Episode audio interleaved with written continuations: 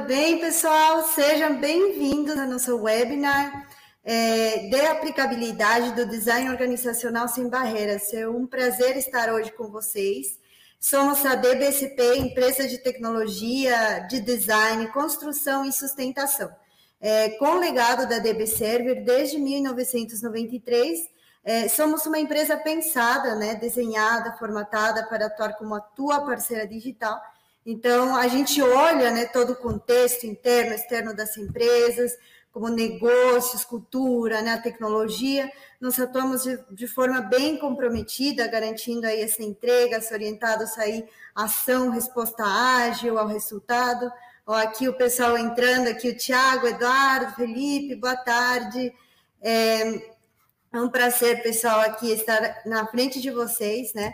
É, bom, meu nome é Cláudia Guerreiro Ignácio, sou gerente de desenvolvimento é, de negócios aqui na DBCP. É, eu nasci no Peru, portanto, este sotaque diferenciado acompanhará vocês nos próximos minutos, né? É, eu moro no Brasil desde 2013, eu me formei na, em ADM, na FEA USP, é, sou pós-graduada em liderança e gestão de negócios no INSPER, atualmente estou cursando o MBA de Tecnologia de Informação na FGV e eu agradeço muito, muito a presença de vocês. É uma honra realmente estar aqui. Eu, eu estou aqui é, com a Jéssica, né, nossa consultora Scrum Master, que trará aqui ótimas reflexões tá, sobre o tema. Se preparem, que conversaremos também atrelado à realidade das empresas, tá? inclusive da nossa querida DBCP. Então, passo a palavra aqui a Jéssica.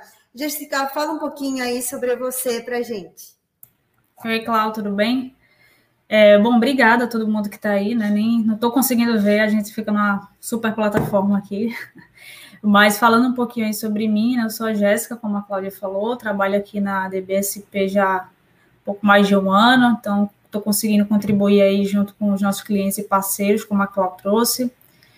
Bom, não vou trazer muito mais contexto de, de, de, acadêmico, né? Porque eu acho que a Cláudia já, já trouxe a bagagem dela aí, que já é bem boa, então mas aqui a ideia é a gente trazer um pouco de vivência, né? A gente é, tive a oportunidade de passar por diversos clientes e, enfim, cenários e contextos diferentes, então é muita ideia aqui a gente fazer essa, esse bate-papo, né? Muito em forma de, de aprendizado também. Então, atuando aqui como consultor e Scrum Master do, do nosso cliente, vou tentar trazer um pouquinho dessa vivência junto com a Cláudia.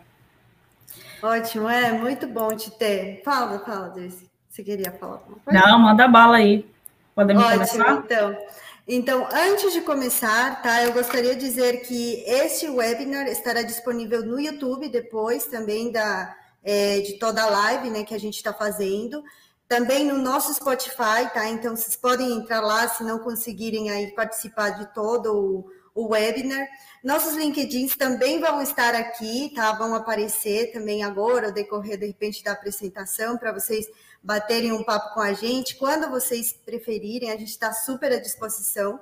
Por favor, podem deixar qualquer dúvida no chat, tá? Que a gente vai atender é, tudo que vocês tiverem de dúvida.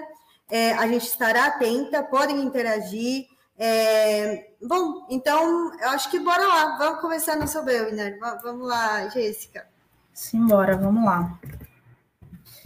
Bom, a ideia aqui, né, a gente falar um pouco, o tema, né, apesar de ser design organizacional, a gente quer trazer um pouco mais de foco, de fato, na aplicabilidade, né, então, compartilhar um pouquinho aqui, né, do, dos contextos que a gente já passou, dos cenários que a gente já conseguiu vivenciar e trazer um pouco da experiência de como foi essa jornada para a gente, né, tanto para mim com um papel um pouco mais diferente do da Clau, como da Clau com a, a parte de gestão e, e, enfim, e distribuição aí dos times. Então, é, vou fazer um, falar um pouco sobre a introdução, de fato, né? Falar um pouco do design organizacional, apesar de não ser o, o foco a gente falar muito da parte teórica, eu vou tentar trazer um pouco do, do que, que é, né? Para quem não conhece, quem não teve oportunidade de experimentar um pouco o tema antes, né? Então, é, o design organizacional, ele nada mais é do que uma frente estratégica que vai, de fato, desenhar, né? Como uma área, uma empresa funciona, tanto da parte estrutural até a parte de ferramentas, né? Como a gente se comporta como um time, como o que, que a gente utiliza, né, qual a melhor abordagem para aquele cenário, enfim,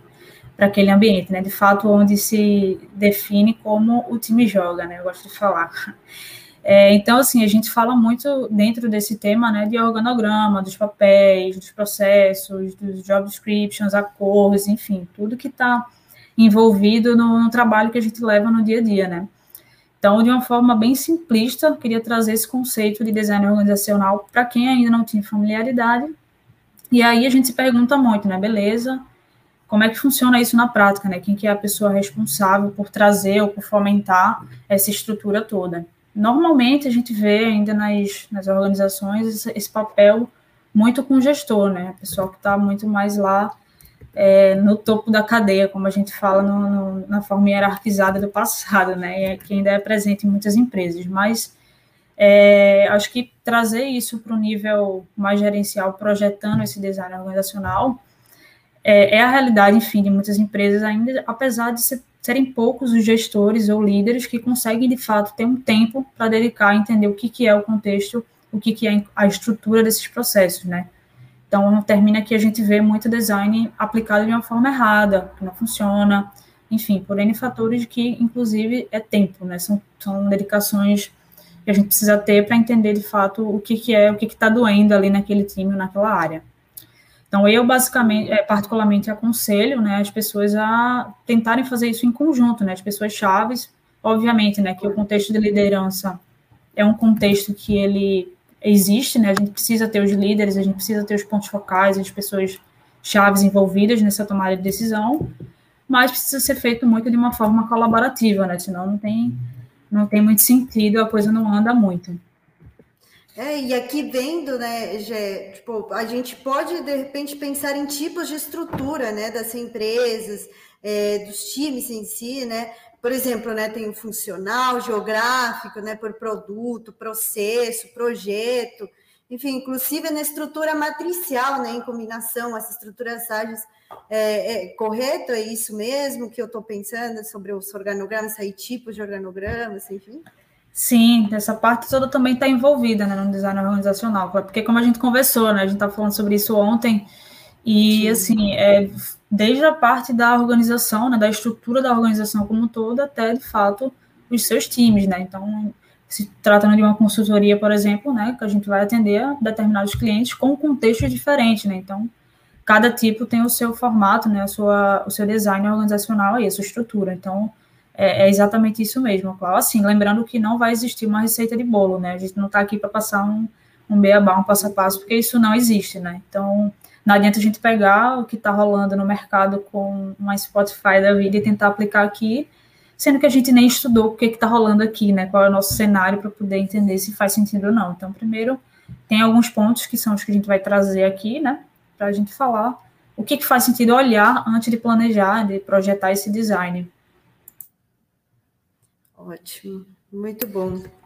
É, bom, vamos lá. E aí a gente falou muito sobre isso, mas a, a ideia é trazer essa reflexão, né? Do, se esse modelo que, de negócio que está estruturado na tua organização hoje, se ele atende aos objetivos que você busca como área ou organização. É isso, é, é bem legal a pergunta que você trouxe, né? É, porque é, ela fala bem, bem especificamente, né? Então, quando eu li da primeira vez, não sei se você lembra, né? A gente estava é, aqui construindo, falei, nossa, então qual que é a receita de bola? Me, me fala, né? Aí você fala, calma, calma, como você falou há pouco, né? Não tem, né? Então, aí é bem, é bem bacana, assim. É, aí você está mostrando, né, o PPT dos três pilares. Explica um pouquinho para a gente como que é isso, porque eu fiquei, assim, maravilhada, porque é, realmente, né, a gente fez a pergunta e eu achei que ia ter alguma coisa mais direcionada, digamos assim, né? Mas explica aí um pouquinho mais, então. É porque, no, no, no geral, as pessoas tendem a querer o que está mais fácil, né, Cláudia? É, tendem a querer o que está pronto ali, né? Então, mas assim, eu, eu confesso que pouquíssimas vezes eu vi, particularmente, na verdade, não vi isso acontecer, né? De a gente pegar um, uma receita que funcionou em uma equipe X e colocar para uma equipe X e dar certo. Eu acho que Existem algumas coisas que valem a pena, vale a pena a gente olhar, né, com cuidado, mas assim, eu não sou a favor de a gente pegar uma implantação e colocar em uma outra estrutura sem antes entender o que está rolando ali, né, o que, que, o que, que faz sentido para aquele, aquele time. É, esse, esse slide que está aí na tela, né, dos três pilares, é, faz parte, na verdade, de um, de um artigo que eu escrevi no Medium, acho que a Bru colocou aí o link para quem quiser ver, é, que na verdade eu falo um pouco sobre, eu trouxe muito essa, essa vivência de uma equipe, determinada é, fase da, da minha carreira que eu participei, e que eu comecei a, determinar, a entender o que, que fazia sentido. Putz, se eu olhar um pouco aqui para o contexto, se eu entender um pouco do negócio, e se eu não entender do negócio, e o que, que é a cultura, então foi a partir daí que surgiu esse essa minha ideia de colocar o que fez sentido para mim naquele momento, né? Então, olha, eu vou detalhar um pouco sobre cada um deles, né? Mas assim, é só uma visão minha pessoal, tá? Então, acho que vale a pena ter, óbvio, né? Tem outros pilares, né? Tem outras estruturas que fazem sentido olhar também. Mas particularmente eu gosto de, de frisar essas três, que é o contexto, o negócio e a cultura. E aí, olhando um pouco para o contexto, né? O porquê do contexto. Né? A gente está acostumado a ver muita empresa que empurra processo, né? Empurra processo, empurra método, e sem nenhum momento entender, tentar entender de fato as pessoas ou os diferentes contextos. Né? Então, na verdade, esses processos eles são só algumas convenções, alguns acordos que as pessoas elas podem seguir ou não. E a tendência é que elas não sigam. Muitas, muitas vezes, quando a gente é, vê as empresas empurrando processos e as pessoas não seguindo, a gente fala que não está dando certo, né? Mas na verdade, às vezes é falta de compreensão. Né? Você não entende aquele contexto, você não parou para analisar como aquilo está funcionando, dificilmente você vai entender por que, que alguma ferramenta ou por que não faz sentido aquela ferramenta ou aquele processo em si. Então, eu gosto de falar que a gente precisa dominar muito o contexto que a gente está inserido, a gente precisa entender o que, que é aquilo, né? Você precisa estar totalmente claro para você uh, como, a, como aquela estrutura está projetada naquele momento. Se, se é que você quer evoluir, né? Se você nem tem uma estrutura ainda, o que, que vale a pena observar para você atingir é, objetivos que você quer. E aí, falando é muito... um pouco de negócio.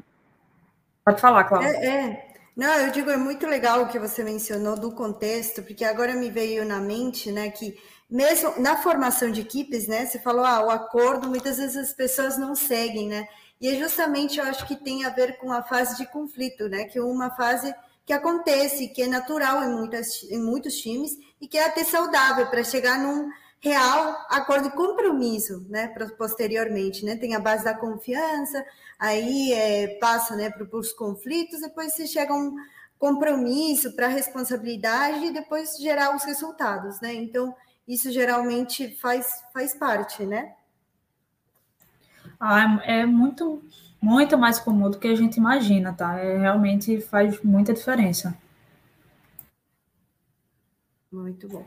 Eu vou é, falando um pouco sobre o negócio, tá, Cláudia? Assim, por que, que eu, eu coloquei o negócio assim no centro? Porque para mim é muito difícil conseguir sair do outro lado com qualquer tipo de estrutura, né? As pessoas estarem envolvidas naquele design organizacional sem entender o que é o negócio do cliente, né? Então, se você trabalha com uma empresa que está numa indústria é, de uma vertente X e você vai para uma vertente Y, você precisa entender o que é essa nova vertente, né? Você precisa, de fato, dominar, né? Estabelecer, de fato, o que é esse negócio que a empresa está, tá, o que, que ela vende, qual é o objetivo da, da, do cliente, né? Qual é o valor, qual que, enfim.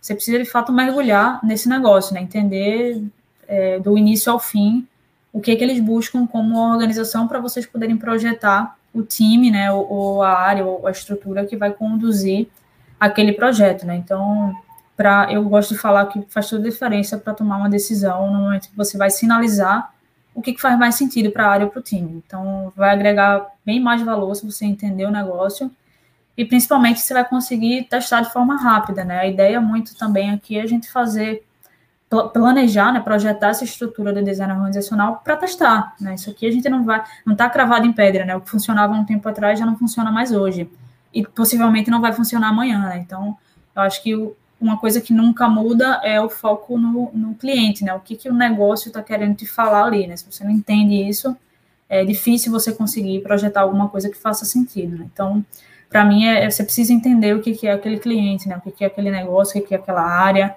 precisa dominar, dominar esse tema. É, e aí, o último tema que eu coloco aqui, né, o último pilar, é a cultura. Então, para mim, para fechar com chave de ouro, é entender muito a cultura como passo-chave.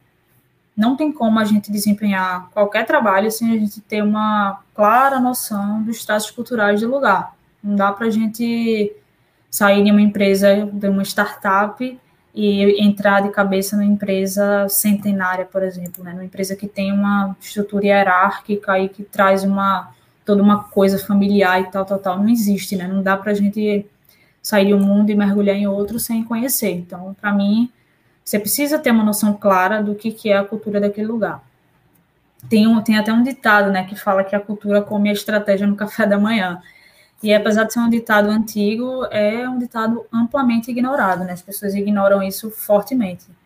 A, a não ser para lembrar de, de, usar isso como resposta do porquê determinada coisa, determinada ação não deu certo, não deu errado. Então, fora isso, é difícil ainda a maioria das empresas olharem para o tema de cultura, né? E não estou falando de fomentar uma cultura, né? Eu estou falando de como ela é hoje, né? Toda empresa tem sua cultura, seja ela positiva, negativa, toda empresa tem uma cultura. Exato. Então, assim, eu gosto de falar que entender a cultura é como se fosse mapear o mapear a topografia de um campo de batalha, né? Você nesse momento você consegue enxergar algumas armadilhas, mas você consegue também projetar alguma estratégia correta, né? É difícil você entrar ali naquele naquela cultura sem conhecer nada também. Então, para mim, você precisa muito dominar contexto, dominar negócio, dominar cultura para você ter uma noção do que, que você precisa, de fato, é, de pilar para estruturar o teu design organizacional, né? Então, eu acho que nada mais justo do que olhar para esses três, essas três vertentes e pensar com carinho em cada um desses temas, né? A gente escuta muito também as áreas sinalizando que o problema é a ferramenta que não funciona, ou é o processo, ou a implementação, ah, quando a gente implementar tal ferramenta, a gente vai solucionar. Isso para mim é uma ilusão, né? A gente Ferramenta e processos são trabalham muito em conjunto, mas elas não vão funcionar se as pessoas não entenderem o porquê que aquilo faz sentido, né? Então a gente precisa questionar mais, a gente precisa parar de aceitar as coisas sem questionar, né? Então, é, esse para mim são, são os pontos chaves assim. Mas aí, Cláudio, eu queria, acho que aproveitando, né, óbvio que a gente está trazendo o tema é aplicabilidade, então acho que faz sentido você trazer um pouco para a gente também como que funciona, né, esses pilares na DB como que é a sim. cultura DB, né? Sim, sim, isso é ótimo. Assim, atrelado aos três pilares, né, a gente tem o contexto já desde o início da DB Server, né? A gente tem aqui na DBCP o que que nós somos, né? O que que a gente vai fazer? Quais vão ser os nossos acordos, né? Então, ah, a gente está dentro do ramo de tecnologia. Como que vai mudando o mundo? Ah, temos aquilo, né? Do, no mundo VUCA, do mundo BANI. É, eu acho que assim, a DBSP, a DBCB fez um caminho assim é, bem trilhado, um caminho bem trilhado com respeito a esse contexto assim do análise, o que, que o, o cliente, né, e o que, que nós podemos oferecer com o nosso propósito e o que, que o cliente também está esperando, é, demandando, né, em que, que a gente pode ser parceiro no digital realmente, né? Então, o contexto aí, o negócio que, que a gente oferece né, para o cliente? A gente tem as nossas unidades de negócio, por exemplo, né? Tem aí a parte de business agility, a parte de produtos digitais, a parte de plataforma, né? E também de IT services, que é muito mais relacionado ao outsourcing, aos profissionais, na realidade, alocados dentro dos clientes, né? E isso é muito bacana, realmente, é, falando do negócio, né? E com respeito à cultura, ah, não tenho nem o que falar, né? Eu, eu até sou suspeita, eu sempre falo, eu amo trabalhar aqui por justamente a cultura, né? Que a gente tem aí é, o crescer como nossos valores, né? Que exemplificam aí um pouquinho a nossa cultura, que é o coragem, respeito, empatia, sinergia, comprometimento, né? Experiência e responsabilidade.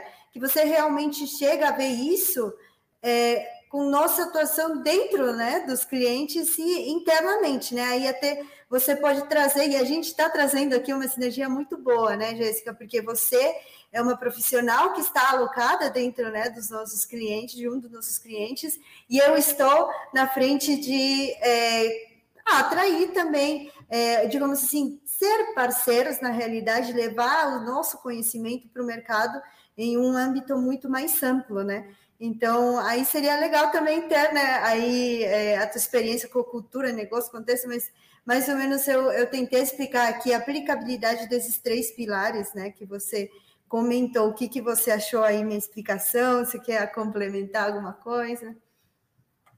Não, para mim tá ótimo, claro. Não sei se o pessoal tem dúvida aí, mas aí eu acho que A Bruna tá de olho aí no chat, né? Se alguém tá mandando comentários que eu não tô conseguindo ver. Mas, enfim, Cláudio, acho que faz, faz total sentido, né? A gente tenta, óbvio que a gente.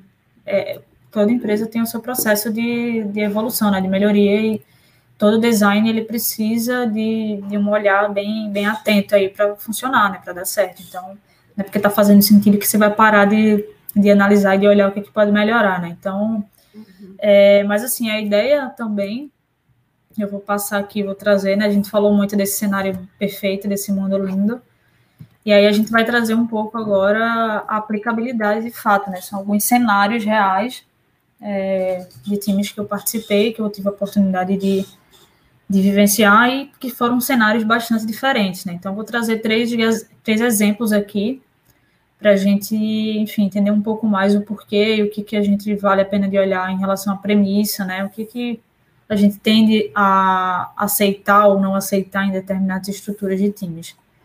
Então, esse cenário 1 um que eu, que eu trago aqui é o cenário de time de sustentação. É um time, né, nessa época, era um time que eu trabalhava que tinham várias aplicações, eu trabalhava em uma frente de aplicações de sistemas de segurança, então era um cenário bem crítico, assim, é, de um cliente bem famoso.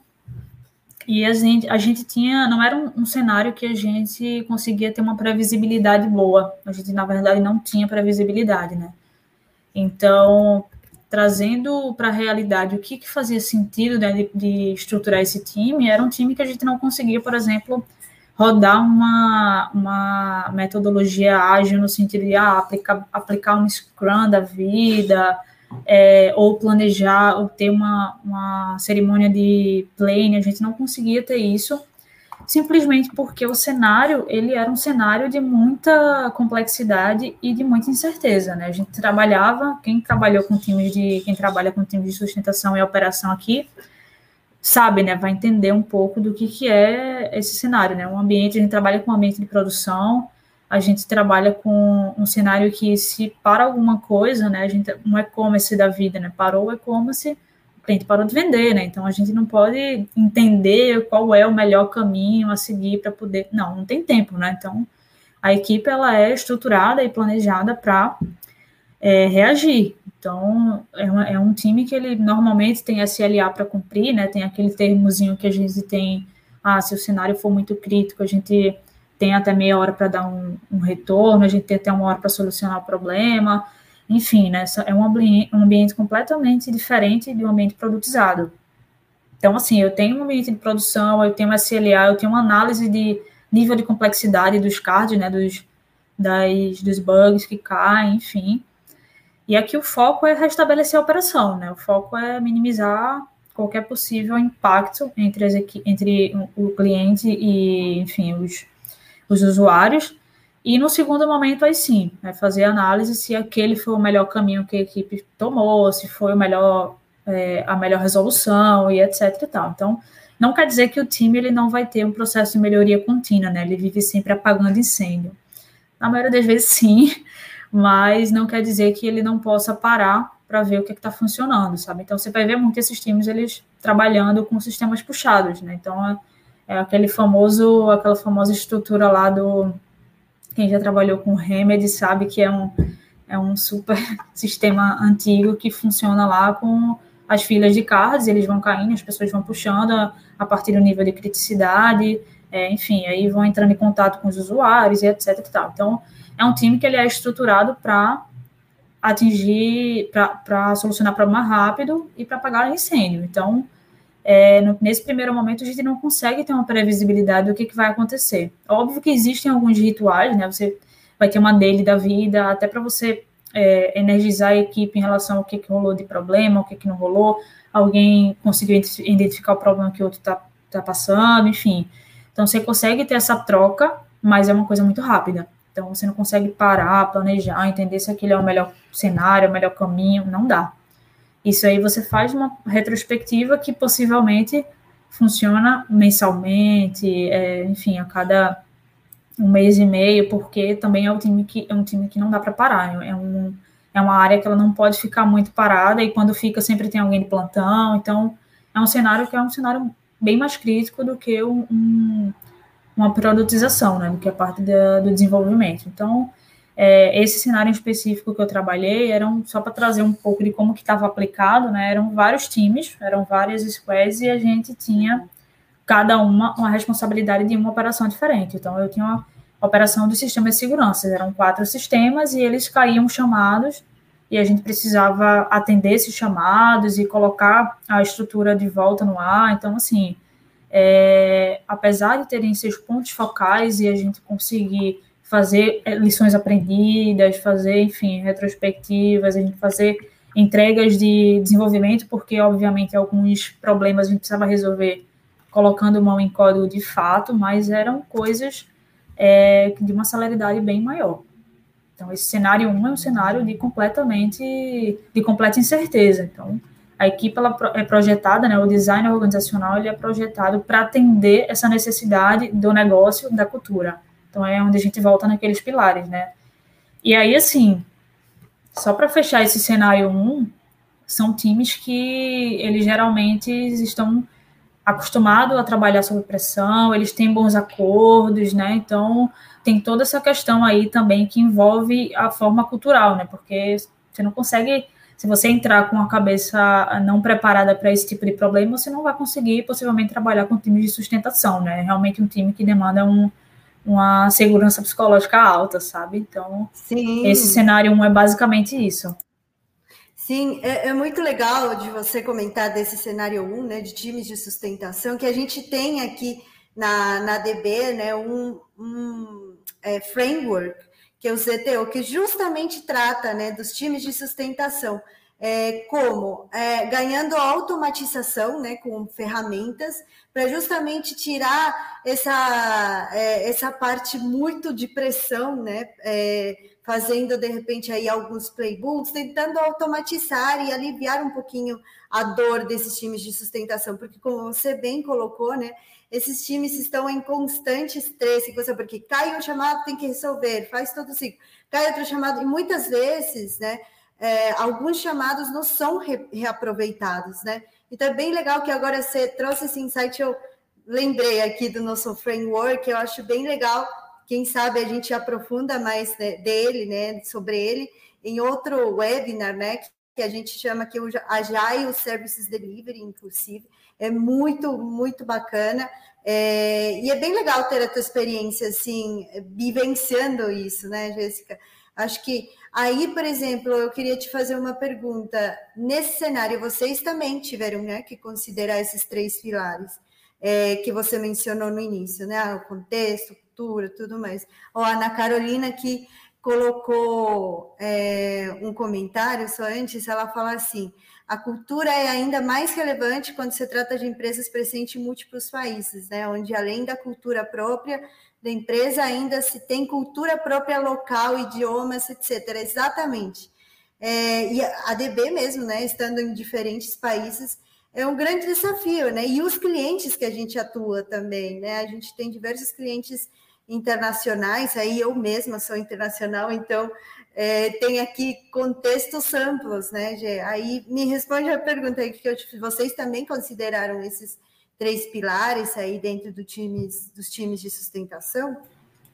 Sim, Cláudio, acho que é exatamente o que você comentou. A gente precisa olhar para isso, né? A gente, ó, só para trazer um contexto, um, um, exemplo mais real, né? Esse time de sustentação era um time que trabalha, é, era um, o cliente era a maior mineradora é, do, do país, né? Então, assim, imagina que tem lá uma entrada de um caminhão que vai descarregar o minério e o sistema de liberação da entrada travou. Então, se você não está atento que o negócio daquela empresa depende daquela operação, você realmente não consegue entender o propósito daquilo, né? Por que aquela estrutura está desenhada dessa forma. Então, é, precisa sim olhar para isso, né? Não, a gente não dá para tapar o olho também e, ah, vamos deixar passar, porque não, é uma operação e envolve envolve muitos danos, né, para quem está trabalhando lá do outro lado. Então a gente precisa olhar com carinho.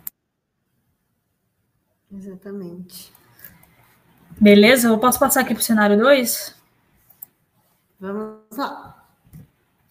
É, bom, cenário 2, eu acho que o comentário que a Ana fez aí foi bem, bem direcionado, né? Porque é o cenário 2. é, é, justamente o cenário que a gente vai fazer com times de produto, né, com produtização. E aí é um cenário um pouco diferente. Tem algumas coisas em comum, óbvio, mas que a gente está falando de tecnologia, de, de, de, operação, de sistemas e etc. Mas é um cenário um pouco diferente, né? A gente consegue trabalhar em um ambiente de homologação, em um ambiente de pré-produção. A gente consegue planejar, né, o que, que é a nossa sprint, o que, que, o que, que vai ser aquele bloco de entregas, né, quando a gente está tratando de, quando a gente está falando sobre sprint, o que, que a gente vai entregar naquela release a priorização ela não vem mais da demanda da operação, né? Ela vem muito é, da priorização que o PO, que o PO faz, né? Então, obviamente, cada time ele tem algum ponto focal, ou alguma gestão, ou algum PO que vai sinalizar o que é prioridade para aquele momento. Então, apesar de você ter também um, um, muitas vezes rola um nível de incerteza ainda, mas ele é bem mais baixo do que o cenário 1, do que um, um time de sustentação.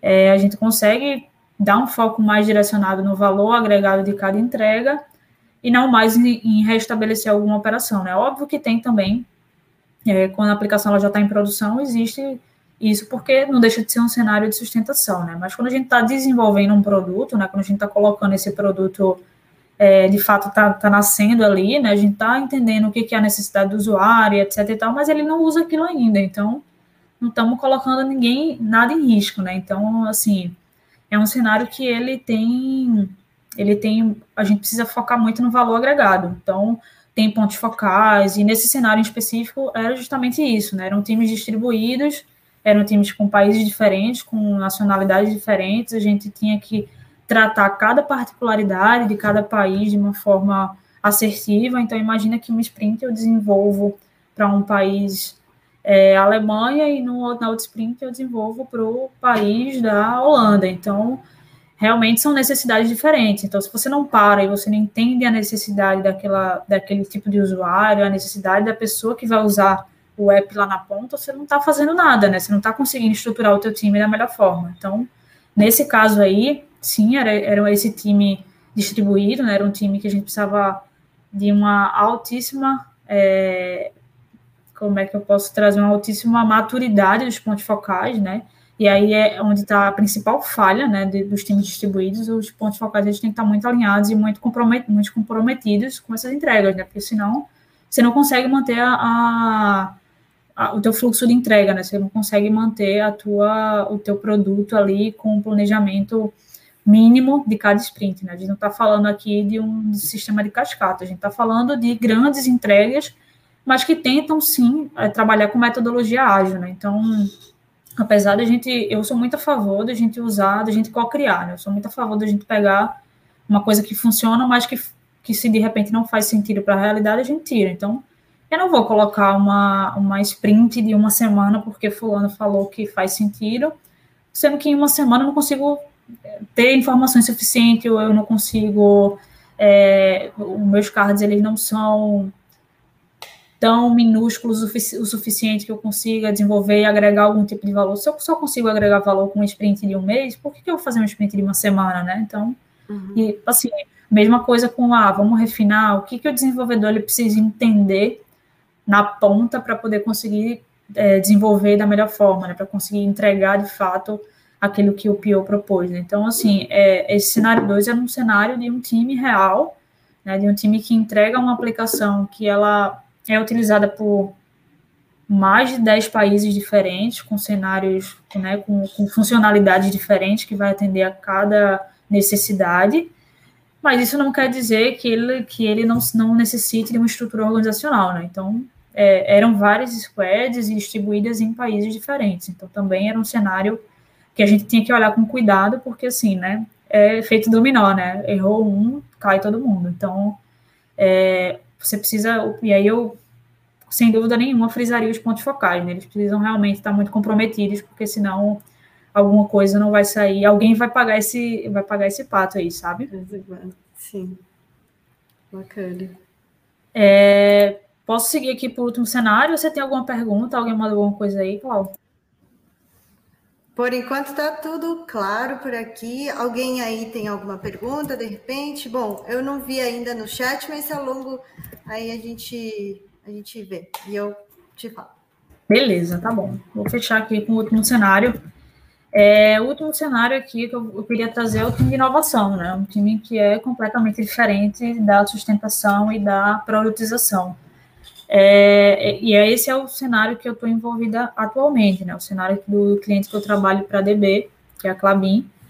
E a gente tem quatro times dentro da, do cliente que são times que trabalham 100% com inovação. Então, é, eu brinco com a Camila, né? Eu, eu, trabalho muito com a Camila Rocha, que é a agilista aqui da nossa área, que eu falo para ela assim, eu tive que desmanchar minha mochila de, de bagagem de, de, entendimento dos cenários que eu já vivi antes para poder encaixar esse novo, sabe? Porque, assim, realmente é bem diferente, é um contexto bem, bem disruptivo no sentido de, de mercado, porque a gente trabalha com uma equipe focada em MVPs e, e provas de conceito, né? Então, a gente não trabalha com, a gente não tem é, uma vida de um produto, né? A gente não tem desenvolvimento a longo prazo, a gente não coloca isso para rodar em produção, a gente não tem sustentação, muito menos. Então, assim, apesar da gente ter zero risco para a operação, a gente tem um ambiente de alto grau de incerteza, né? A gente está trabalhando com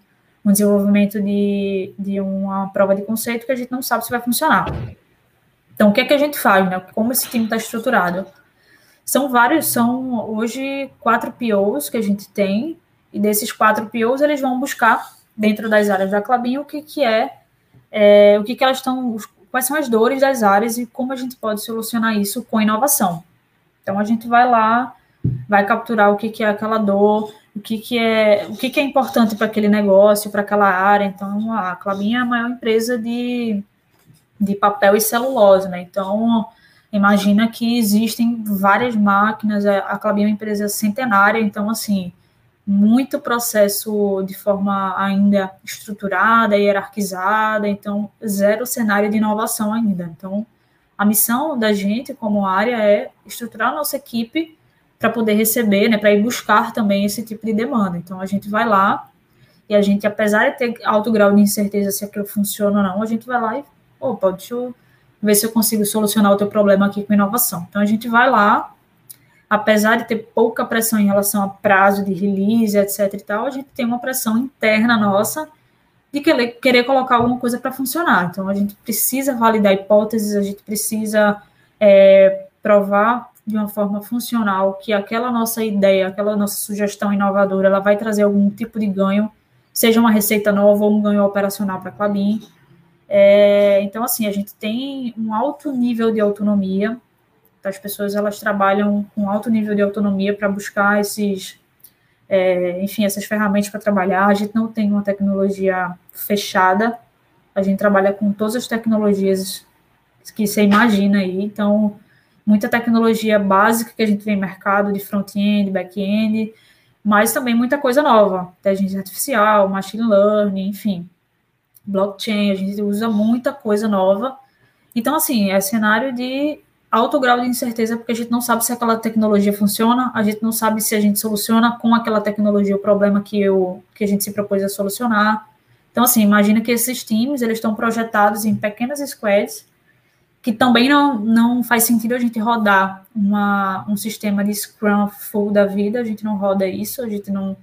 É, nada com a gente é aplicado de uma forma purista de como veio do mercado, a gente cria tudo. Então, a gente tem um processo que a gente faz uma sessão de design com os pontos focais das áreas, a gente identifica como é, como é que está funcionando a jornada deles hoje, é, o que, que é de que eles têm de maior dor, e aí a gente vai deslanchando isso dentro da equipe, né? A gente faz os nossos próprios rituais, né? De, ah, vamos planejar, tem coisa para planejar? Não tem?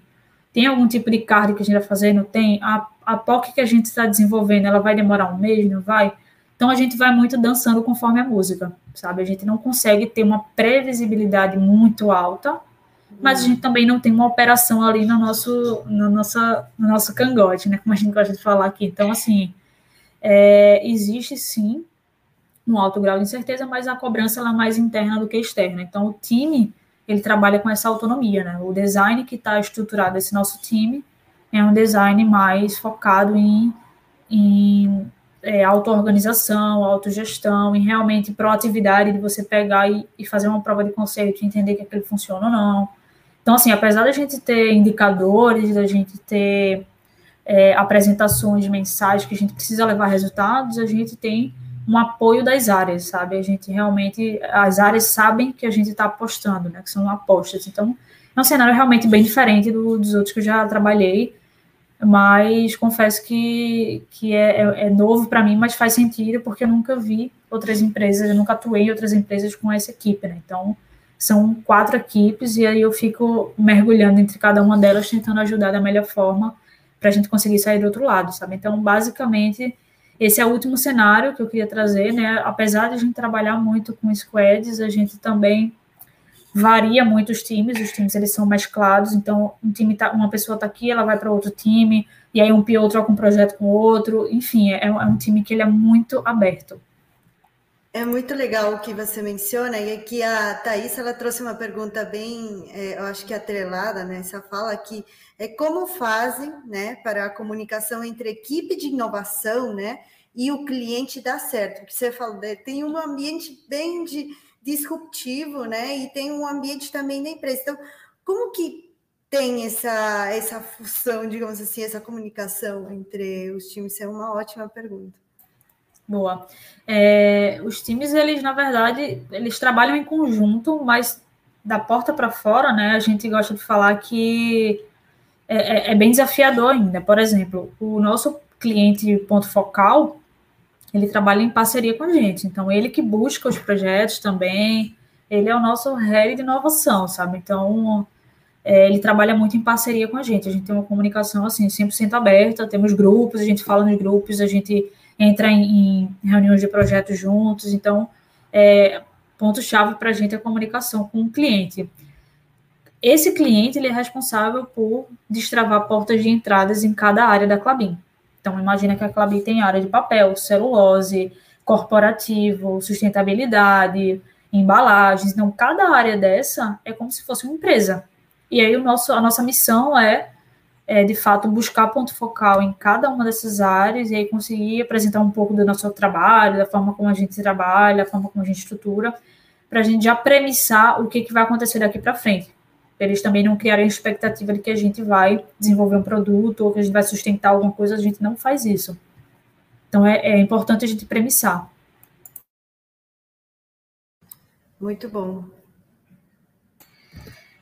Bom, deixa eu ver aqui que aí, na verdade, Cláudio, eu queria que você trouxesse, né, um pouco mais assim, acho que a ideia é muito trazer como o que, que a gente olha, né, nesses cenários de, de diferentes contextos. Então, assim, óbvio que cada equipe tem sua estrutura, ferramentas, a forma de condução de cada uma. É importante ter os bons acordos, né? Então, acho que sem acordo você não consegue trabalhar. Então, é, a Cami até trouxe um exemplo uma vez bem interessante de um acordo de uma pessoa que ah, não, não curto trabalhar com você porque me incomoda, porque você é muito feliz. Ela falou, beleza, então vamos trabalhar aqui do nosso jeito, cada um, e segue o jogo. E é isso, né? Isso é mais um, um exemplo de acordo. Então, é, acho que são vários pontos que a gente precisa olhar para estruturar esse, esse time, essa organização, sabe? Então, queria que você trouxesse um pouco para a gente aí olhar de DB, né? DBSP. Sim, exatamente. É, eu, a gente trouxe né, essa imagem da DB para explicar um pouquinho mais de uma, uma das estruturas, dos designs né, organizacional que a gente tem aqui dentro. Antes de explicar mais a profundidade disso, e nem tão a profundidade também, né? É, a, o Leonardo Calado, que ele trouxe uma pergunta bem interessante, que eu tenho também uma opinião, mas eu quero primeiro a Jéssica responder. Ela perguntou aqui, ele perguntou aqui, como lidar com o cliente que possui o pé atrás, né? de mudar a cultura da empresa. Como, como lidar com isso, na tua opinião, Gê? E eu também vou dar aqui daqui a pouco a minha. Ah, por favor, Cláudia, eu acho que isso é, isso é muito comum, né? A gente, principalmente quando você fala com pessoas que estão acostumadas com a estrutura mais hierarquizada, né? Então, assim, quando você olha, você vai é, sugerir aquilo, o, o, meu conselho, tá? Quando você sugere alguma coisa nova, você tem que explicar o porquê. Então, ó, eu estou te levantando aqui a bola que faz sentido implementar essa ferramenta por conta disso, disso e disso. Então, assim, sempre do mesmo jeito que você busca explicação, oferece a tua explicação para que a pessoa consiga, opa, peguei tua ideia aqui E não é que ela vá aceitar aquilo, mas assim, não, não, não coloca aquilo como uma imposição, né? Coloca aquilo como uma sugestão. Vamos testar. Então a gente faz muito isso aqui na área, né? Às vezes eu, eu vejo que uma, sei lá, uma cerimônia não está fluindo como deveria. Eu falo, galera, faz sentido isso? Vamos testar uma outra coisa? Bora. Então a gente testa. E se não faz sentido, a gente testa uma outra coisa. Então, minha sugestão para isso é leva o teu fator motivacional, né, para aquilo, né, o que, por que, que você está querendo implementar aquela coisa, ou enfim, o que, que você está querendo trazer de benefício com isso, e oferece ajuda no sentido de pegar um feedback, né, opa, eu queria testar aqui, e ver se a gente sai do outro lado, né, se não sair, tudo bem, deixa para lá, vamos fazer outra coisa. Então, minha sugestão é essa, porque realmente não é fácil. É, exatamente. Eu acho que o ponto-chave né, é questionar, é criar uma incerteza. Não uma incerteza, mas um pontinho na mente dele, né, para ele duvidar. Oh, tá dando certo, tipo, olhar para os resultados dele atuais, né? Eu acho que isso é bem legal. Olhar, olha, você está vendo aqui, não ser impositivo, exatamente, porque se for muito impositivo, também pode ser que seja um choque e a pessoa, o cliente, não esteja preparado, né? Por isso que a gente exatamente olha para esses pilares, né, do contexto, negócio e cultura. justamente, né, tem clientes que têm uma cultura mais fechada, é, que, é, que, que vem de anos, tem, tem empresas de famílias de anos e anos, e aí, como que faz? É simplesmente questionando, simplesmente trazendo insights né, de fora é, do contexto aí do mundo VUCA, do mundo BANI, de uma cultura né, que está revolucionando assim é, as indústrias, as empresas né, no Brasil e no mundo. Né? A gente eu acho que tem isso, e tem outra parte também que é interna, né? A gente está vendo isso aí da parte externa, da parte de questionamento, mas eu acredito que na parte interna também tem muito a ver com liderança, com formação de times, com comunicação. Cara, assim, é, falando aí, eu amo né, essa pirâmide do Patrick Lencioni, que fala da formação dos equipes, que eu até falei do conflito, que é importante, né? Ele fala muito que a base também é a confiança. Então, eu gosto muito disso, né? Eu tenho comunicação com clientes, com pessoas.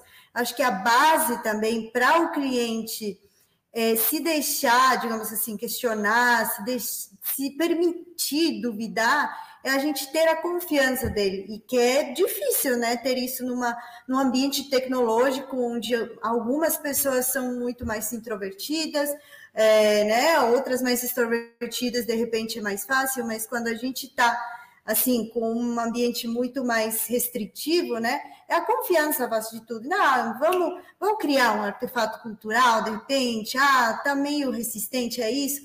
Primeiro, vamos ganhar a confiança dele para aplicar e trazer questionamentos, né? Eu acho que isso é ótimo. E até para trazer, né, aqui, já voltando inclusive no slide aqui, é bem interessante, inclusive, atrelar essa pergunta, porque é o que acontece no dia a dia, por exemplo, meu, né? É, vem cliente, vem uma, é, uma empresa, né? Ela me, ela me traz a necessidade, o contexto dela. Aí, muitas vezes já aconteceu, né? De ele trazer já a solução. Olha, Cláudia, uh, acredito que a gente precisa isso. Aí eu penso assim, tá, vamos lá, eu te entendi, vamos dar um tempo, né? Eu vou trazer aqui para meus líderes aqui das unidades de negócio, então é onde a gente está aqui dentro do PPT, né? Tem o líder de produtos digitais, tem o líder de agility, tem o líder agility, né? Do business agility, tem o líder de plataforma eu né, e o Elias, que faz parte aí comigo da parte de desenvolvimento de negócios, os nossos Customer Success Manager, dependendo do cliente, e o Werner o Luiz, né, nosso CEO, CIO.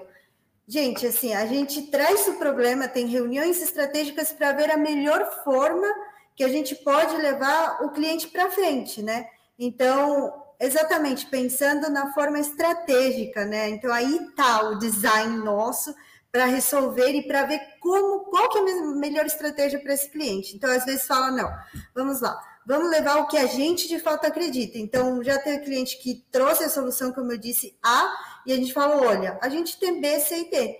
E é muito bacana, porque, ok, mesmo que de repente a gente, no momento, é, não. Inclusive, a gente já é, fez proposta sem nós atuando, assim, é, por exemplo, ah, eu quero, digamos, um profissional alocado aqui. Cara, a gente viu que isso não vai dar certo, que você precisa primeiro rever né, internamente alguma estrutura é, ou é, a cultura em si, antes de você querer qualquer profissional. Então, é, falando não né, para o cliente, isso é muito importante. Falando não quando precisa. É, falando o que você acredita, que isso é muito importante, porque a gente está muitas vezes na vibração, na vibe, né? De falar, não, eu vou atender como ele quer, eu vou fazer. Hoje isso não faz muita diferença, assim, faz no sentido de que, ok, você vai ser uma pessoa, uma empresa que vai seguir o que o cliente está pedindo a, exatamente, mas o que a gente quer hoje mais que nada, né, no mundo, hoje em dia, é exatamente ambiente disruptivo, ambiente de, ok, eu quero uma sustentação, eu quero uma perpetuidade, mas trazer um a mais, sabe? Eu acho que isso é muito valioso, assim. Quando você começar a trazer esses, ah, esses empecilhos, ó, esse insight é muito bacana. A gente tem um, é, um dos nossos líderes, é, o Daniel Fernandes, né? O Dani, ele traz muito esse ambiente de questionamento, né? Oh, mas faz sentido isso? Sim, de uma forma tão natural, né? Que, que assim, internamente o cliente fica, não, peraí, a gente faz pensar, entendeu? Então, eu acho que respondendo a pergunta e atrelando também a um dos tipos dos nossos designs, né? Temos isso. Então, como eu disse, até para ratificar, isso daqui que a gente colocou, né, no PPT, é uma das nossas estruturas de, aqui internas, né, de design organizacional. A G, por exemplo, ela está num cliente, ela tem outro tipo, como ela comentou aí do time de inovação. Aí tem em outro cliente que a gente tem outro tipo, então, assim, é muito adaptável, é muito vendo o contexto, exatamente dos três pilares que você trouxe para a gente no início, é, G. Bom, é isso que eu tinha que falar aí da estrutura, né, do atendimento que a gente como um exemplo de aplicabilidade que a gente tem. Boa, Cláudia, acho que tá estamos bem bem encaminhados em termos de estrutura, mas é isso mesmo que você comentou, né? E aí a gente para fechar aqui, né, o que que a gente a gente já terminou falando, né, o que que a gente analisa muito nesses contextos, mas assim, acho que independente da estrutura organizacional, seja em um modelo mais hierárquico, até um modelo mais holocrático, né, como a gente fala, é possível a gente conseguir ser ágil no sentido mais puro da palavra, né? É, no sentido de, de fato, agilizar o que, que aquela, aquela estrutura promove, né? Então, é, precisa só que as interações entre as áreas sejam mais leves, né? Não impactem é, no quão a, a, organização ela é de fato adaptável à mudança, né? Então, a gente fala muito isso em Business Agility, né? Então, não adianta você colocar só uma área trabalhando de uma forma ágil, sendo que toda a tua estrutura ela é é, cheia de entraves e engessadas e cheia de processos que não ajudam e atrapalham. Então, eu acho que a proposta aqui é, de fato, a gente tentar, como coloquei embaixo, né, tentar distribuir a cultura da roda de feedback contínuo. E aí, é, para a gente fechar aqui, eu acho que vale a pena trazer um pouco desses, desses cinco tópicos que a gente colocou aqui, né? Que é o que a gente também costuma é, sinalizar quando a gente vai pensar em estruturar, além do que a gente falou, né, que envolve todos esses temas, que é o, a, a, o contexto, o negócio e a cultura, a gente faz a, o problematizar, né, que a Cláudia falou, pô, já, você colocou aí problematizar, isso não soa negativo, né, Cláudia, você comentou, é, não, não soa negativo, mas aí, de fato, problematizar é a gente identificar quais são os problemas que eles estão burocratizando, né, tornando aquela área, aquela organização mais lenta, né, ou estão atrapalhando a agilidade da organização, né, da área. Então, de fato enxergar onde a gente tem esses processos que estão retardando a tua cadeia de valor. Então, esse é, é o primordial, né? A gente conseguir problematizar, né? O que, que é o meu... Onde está meu calo, né? E, e aí depois a gente começar a fazer, de fato, uma imersão em pesquisa, né? A gente pesquisar para conectar, né? Estudar quais são as práticas, conceitos, métodos que existem, quais deles estão relacionados aos problemas que você, que você encontrou aí na tua etapa de problematização e tentar encontrar algum tipo de conexão entre os modelos que já existem e o teu problema. Né? E aí a gente gosta muito de falar que a gente cocria o que é necessário para a gente adaptar ao nosso contexto. Então, beleza, eu vou fuçar aqui o que, é que tem de legal no mercado, mas o que não fizer sentido eu não vou usar. Eu vou descartar e eu vou cocriar para a minha realidade. Então, é muito esse passo 2 e 3 aí, né? Pesquisar o que, que existe e tentar conectar a tua pesquisa com o teu problema, né? Com a tua dor. E aí, por último, é, método 4 aí, a gente fala muito da parte da, da prática e da validação, né? Que é o que a gente faz quando a gente está estruturando, é experimentar o formato que a gente acredita que é ideal, né? E aí coletar de fato alguns tipos de resultados e entender se isso resolve o teu problema do mundo real, se isso está atrasando, né? Está prejudicando aí o teu, a tua sistemática. Então, é de fato um processo de tentativa e erro, né? E problematizar, pesquisa, conecta, faz a prática, né? Prática, prática, validou. Putz, aquilo não fez sentido, testa com algum outro formato, testa com alguma outra equipe, testa com alguma outra ferramenta, enfim. E aí, de fato, é compartilhar e repetir esse processo de melhoria contínua até você entender o que está encaixando melhor ali para o teu cenário, né? De repente, é um ajuste ou outro, ou de repente é só um feedback que você precisa. Então, assim, por isso que é importante frisar, né? Nunca tome essa decisão só. Né? Precisa ser de uma forma mais colaborativa, precisa, mesmo que tenha relação com a parte mais, é, mais focal, assim, da área, né? A pessoa que está acostumada a tomar a decisão, olhando para o modelo mais hierárquico, mas assim, pegue a opinião das pessoas que trabalham com você, né, dos seus times e do cliente, principalmente, né, se você é uma consultoria, e aí sim conectar o que de fato a gente a gente gosta de compartilhar, porque nada mais é do que os casos que a gente trouxe aqui, né? A gente testou, validamos e estamos compartilhando aqui, né? Compartilhamos aqui um pouco o que, que foi cada um deles. Então, acho que era isso, Cláudio. Não sei se alguém tem alguma pergunta é, de conteúdo que a gente queria trazer, de vivência, de, da aplicabilidade, era isso. Perfeito. Eu tenho aqui um comentário, mas antes vamos ler aqui a pergunta do Tiago, né? Ele pergunta assim: G detona, é, a G detona. Fala um pouquinho aí sobre como coordenar taticamente quatro times. O que vocês fazem para alinhar as iniciativas? Aí, G, conta pra gente. Boa. É, a gente faz, é, o Ti conhece um pouco, assim, né? É, a gente troca algumas ideias do, do contexto da inovação, mas assim, hoje, como são times que, apesar de trabalharem com inovação, cada um tem o seu foco, né, a sua diretriz, então a gente procura sempre ter algum norte ligado em relação à equipe a outra.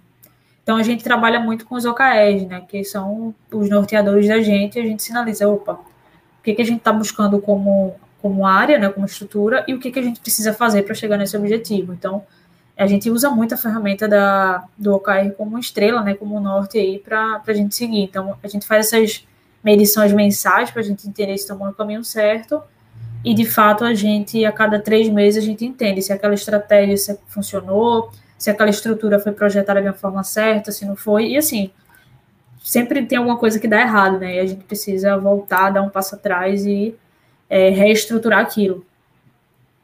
Legal. E aí a gente tem também uma pergunta da Jasmine Dourado aqui. Ela pergunta assim: o que, que vocês sugerem para iniciar uma mudança de cultura? Conta aí da tua experiência, Gê, e também do que, que você acredita. Yasmin, se você souber, me fala. É, Boa. Essa pergunta aí é uma pergunta que não tem resposta certa, né? Uma, é a mesma coisa do cliente que tem um pé atrás. Né? É muito a cultura é muito guia de exemplo, né? Então, é de fato você tentar promover aquilo que você que você coloca como prática, né? Então, não tem como você fomentar uma cultura assim. Você puxa os valores daquela empresa, né? Que aquela empresa é, é um exemplo do crescer, né? Que a Cláudia trouxe, né? O que, que é o crescer para a gente? O que, que a empresa gostaria de perpetuar no mercado? Ah, são esses os valores e a partir disso a gente tenta através dos nossos comportamentos, né, de fato, fomentar essa cultura. A gente não pega é, isso, a gente não, não faz, não vira chave da noite para o dia, né? Muito contexto de pegar o que, que você faz no dia a dia e tentar replicar isso de uma forma guiando pelo exemplo, eu gosto de falar, sabe? Mas assim, é uma missão muito grande, né? Não é fácil. E aí a mesma sugestão da pergunta anterior. É, faz sempre exibindo o porquê disso, né? Aquela coisa do da pessoa que está insatisfeita com o colega que trabalha do lado, mas não consegue dar um feedback para ele. Então, Sim. é uma cultura ali de é um, é um, ambiente tensionado, né? Você consegue não, você não consegue viver é, com o seu próprio colega ali sem dar a cultura do feedback, né? Por exemplo. Então, esse é só mais um exemplo, mas sugestão para iniciar é começa fazendo, tentando guiar pelo exemplo, né? É, e eu até complementando aqui, eu trago, né, dessa parte de mudança de cultura, né, tem as duas, eu vejo duas frentes aí, né? O primeiro que é se nós, por exemplo, como empresa que vai e quer gerar uma mudança, né, dentro do cliente. Primeiro, antes de nada, o cliente tem que querer, a liderança tem que querer, né? Se, se não, se não estiver aberto, é, é algo realmente muito difícil que, como a gente comentou, né, de criar uma confiança, de criar um posicionamento nosso de criar de repente algo, ou de mostrar alguns cases né, do mercado que deram certo. Agora, se a gente fala de um contexto de é, é, liderança em si, né? A liderança pergunta para a gente: olha, o que, que vocês sugerem? Assim, o primeiro passo, se a liderança, se o CEO, se o diretor, a diretoria, o dono, gente, o primeiro passo já está dado, porque aí quem cria exatamente o propósito, a cultura, é a cabeça. Se a cabeça lidera com exemplo, né? inspira a, a, a, as outras pessoas né, que estão né, dentro do design organizacional, é muito mais eficiente, eficaz, né? Que a gente pratica aí dentro do mercado. Então, e tem outra frente, né? Ah, se eu sou funcionário da empresa e eu quero mudar também a cultura. Seja influenciador. Eu, eu aprendi né, que ser líder, muitas vezes, não é pelo cargo. Ser líder é uma pessoa que influencia. Então, cara, você quer mudar alguma coisa dentro da tua empresa? Eu acho que é uma opinião minha. Procura pessoas influenciadoras também. Se torne um influenciador e procure pessoas influenciadoras que, olha, consigam despertar esse olhar para a liderança e também procure parceiros como a DB, né? Que se você quer puxar, trazer aí um parceiro do DB, olha, chefe, eu tenho aqui uma empresa que pode ajudar a gente a, a fazer acontecer. Nem tanto falar ah, mudança cultural, não, a fazer acontecer, a melhorar, porque decorrente da cultura, a gente melhora um monte de coisa, né, dentro da, da empresa. Então, acho que isso é bem legal. E aí, outra coisa que eu queria comentar, que eu peguei da tua fala, já a gente já está passando aí dos minutos, mas para complementar aqui, né, a gente, você falou muito da agilidade, né? Eu lembrei muito da conversa que eu tive com a Camila, né? Que ela falou, hum, mas será que em tudo a gente precisa aplicar, né, agilidade? Eu acho que muito pode pode depender exatamente como desde o início a gente falou, né? A gente é, depende muito é, da, do contexto, da estrutura, de tudo isso. A gente tem que ver o melhor, é, o melhor jeito de a gente atuar né, dentro das pessoas, como a gente fala, é, fazer a coisa certa do jeito certo. Né? Então, a gente vê o contexto para fazer aí do jeito certinho que o contexto está requerendo, que, tá, que o cliente está, é, de repente, precisando, né? Aos pouquinhos a gente chega lá. Então é isso. Ó, aí o pessoal, a Patrícia, Michel, Werner, todo mundo aí tá, ó, parabéns, ótimas contribuições. É, aí o Werner tem influência, pequenos passos, pequenas mudanças, exatamente. Muito obrigada. É, bom, acho que assim, eu queria deixar, só para não pegar aqui o tempo de todos, né? Tá muito interessante, ficaria aqui horas falando disso, tem muita coisa para viajar. Eu gosto muito também de ficar é, viajando aí nas é, em maiores contribuições, né? Mas bom, a gente, como eu já falei desde o início, é, vai ter esse webinar dentro do YouTube disponível e também no podcast que a gente tem na, no Spotify, né? DBSP Cast que aí vocês escutam enquanto estão dirigindo, né? Hoje não tem tanta essa locomoção, mas de qualquer forma, vocês estão relaxando, aí vocês colocam o fone de ouvido e podem ouvir nossas vozes. É, nossos LinkedIns também vão estar novamente aí no banner, aí a, a Bruna pode colocar de repente. É, eu queria até escrever, mandar aqui, mas eu não estou conseguindo digitar. Mas qualquer coisa, vocês têm aí nossos nomes, Cláudia Guerreiro, Jéssica Mendonça, a gente está super à disposição, ama conversar com pessoas, ama trocar ideias, insights. Então, a gente está é, aqui encerrando este webinar. Jéssica, você, você quer contribuir com mais algum ponto? Não, claro, acho que você já falou tudo aí, mas agradecer ao pessoal aí que entrou e, enfim, dedicou uma horinha aí para ouvir um pouco da nossa experiência, né? Acho que é muito. A gente sai sempre rico dessas trocas. E só para fechar, acho que vale a sugestão, né, até que o próprio Werner comentou aí, né? A gente, pequenos passos, comecem qualquer tipo de mudança, vale a pena começar com o que você tem hoje, né? Nunca espere ter todas as ferramentas e todas as, as vertentes prontas para mudar, porque de fato é, a gente precisa começar com o que a gente tem, né? Começar pequeno, com exemplo e com é, de fato mais vontade de fazer a coisa acontecer pelo exemplo do que de fato com imposição. Então, Acho que a dica aí para fechar foi assim, funcionou assim comigo por muito tempo, né? Acho que tá, tá dando certo, né? O formato colaborativo aí. É, e é isso, acho que agradecer aí o pessoal, espero que tenham curtido aí um pouquinho da, do compartilhamento da gente aí. Beleza, Clau? Obrigada. Obrigada pelo espaço um aqui também. Beijo grande. Beijo a todos. Beijão, gente.